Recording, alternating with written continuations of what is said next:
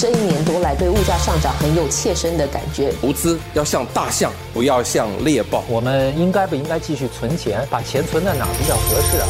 理财万事通，理财万事通，你好，我是九六三好 FM 的思源。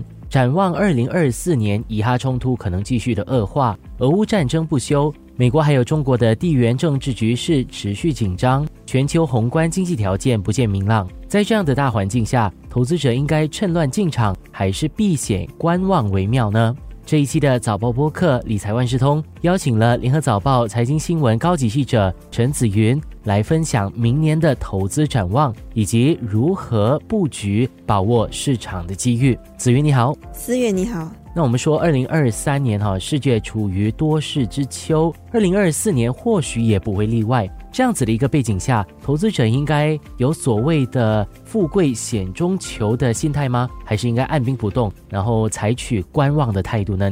对，有分析师就认为呢，明年初最好还是先采取防守的姿态，先看全球经济增长，还有政府的货币和财政政策如何影响经济，才决定下一步怎么走。因为刚才你提到大环境越来越不稳定，投资者在做任何决定时呢，都要审视不同的那些元素。在本地呢，人们就可以感受到物价上涨带来的压力。那接下来一年，通胀压力是否持续？以致影响经济增长呢，会是投资者非常关注的问题。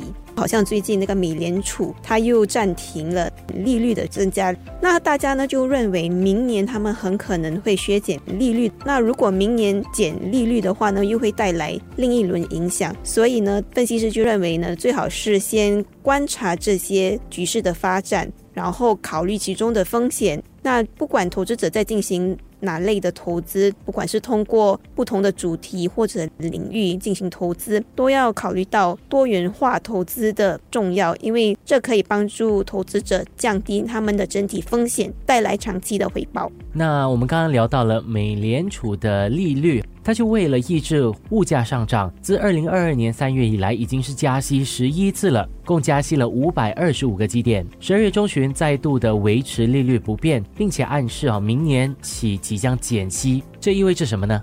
美联储呢，就是通过利率的调整来控制那个通胀。那过去一年呢，美国已经在控制通胀方面有取得一些进展。但是呢，他们的通胀率还是高于美国中央银行的目标。当局的目标是把通胀率降到两八仙，但目前还是在约三八仙，所以还是相当高的。但是当然，美联储他们有信心，接下来是有能力继续维持这个通胀放缓的趋势。那分析师就认为呢，美联储的这些紧缩政策在明年可能会对经济带来一些影响。经济数据可能会比较疲弱，因为利率高涨的环境下，影响了一些贷款还有贸易的一些前景。那今年初呢，一些分析师就有预测，全球经济今年可能会陷入衰退，但是这个说法呢，后来没有应验。但这不意味着明年就已经完全脱险了。经济是否会软着陆或者硬着陆呢？还是会继续受到大家的关注。那么也请紫云说一说，二零二四年。有没有哪些投资是值得关注的？在各领域的股票中，就是从过去的情况来看，分析师比较看好银行股，因为他们有能力抵抗经济不景气的局面。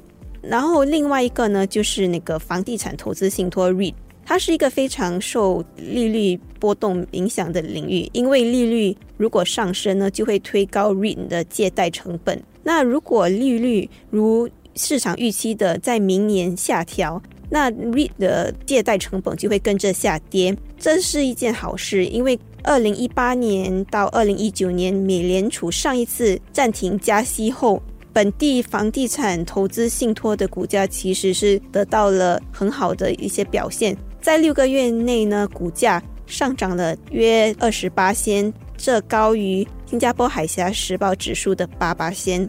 那美联储呢，在十二月的最后一次会议中，这释放了鸽派的信号。这个意味着他们接下来会采取比较温和、刺激经济的措施，这可能会鼓励更多的资金流入债券还有股票市场，因为大家的风险承受度也增加。在各区的那个展望中呢，亚洲的股市是被看好的，因为本区域经济在美国经济增长放缓之际呢，还是保持稳定的增长。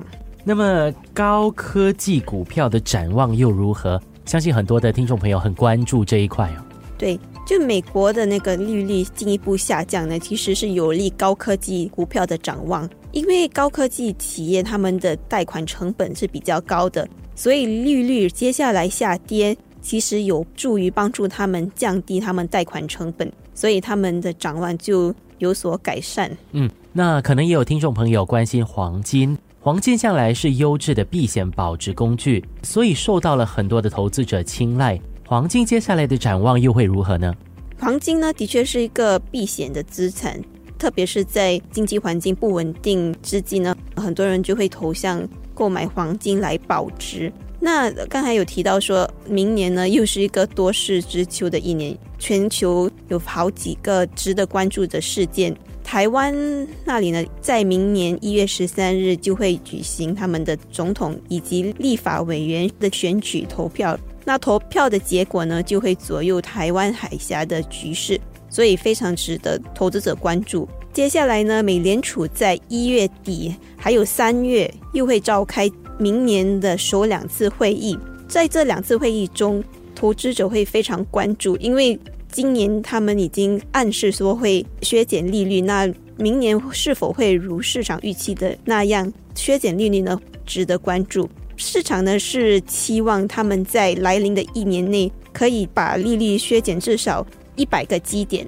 另外呢，美国也将在十一月举行他们的总统选举。